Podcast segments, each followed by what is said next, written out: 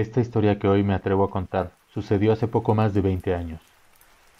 Como habitualmente ocurría, llegaba a casa bastante cansado después de mis actividades diarias.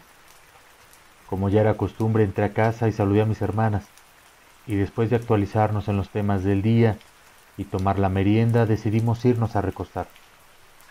Yo tenía mi cuarto en un segundo nivel, donde dormía con mamá Chalía, mi abuelita. En un cuarto que aunque pequeño era suficiente para acomodar dos camas y un viejo buró. Mi cama se encontraba frente a una ventana que daba a la vista a un amplio patio que teníamos, el cual recuerdo perfectamente despejado. Antes de entrar a mi habitación miré al cielo y respiré hondo el aire frío de aquella noche. Entré y mamá Chalía me preguntó, ¿Cómo le fue, hijo? Me fue bien, mamá. Ya sabe, mucho trabajo. ¿Y usted descansó hoy? Le respondí. Ay, hijo, ¿qué voy a descansar?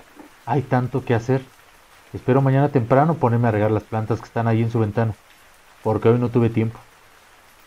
De pronto, sentí una ansiedad inexplicable de mirar al patio. Mamá, mamá ya vio lo que está en el patio. Me quedé congelado al ver lo que yo pensaba era un hombre de espaldas.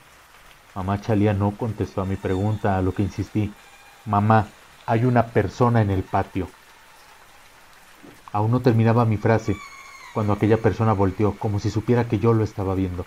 Un escalofrío recorrió toda mi espalda al darme cuenta que no era una persona, al darme cuenta que era el mismo diablo. Me sonrió al tiempo que jugaba con su cola, una cola que me parecía de burro. Levantaba sus cejas y ponía un pie, o mejor dicho, una pezuña de cabra sobre un bote. Aquel demonio se reía a carcajadas de mí. No sabía qué hacer. Yo llamaba a mamá Chalía, sin quitar la mirada de la ventana. Quería saber que no estaba loco, que ella también lo podía ver. Me quedé petrificado al ver cómo aquel demonio comenzó a llamarme con su dedo índice, incitándome a que fuera hacia él, mientras que con la otra mano jugaba con su cola. Yo, yo estaba a punto de salir al patio cuando... Póngase a rezar, y deje de estar pensando en esas cosas, que no deja dormir. Me gritó mamá Chalía desde su cama. Abrí los ojos de un golpe, con la sensación de un brinco en la cama, como cuando sueñas que te vas a caer. Gritando dije, mamá, el diablo me llama, me llama el diablo. Póngase a rezar. Me dijo regañándome una vez más.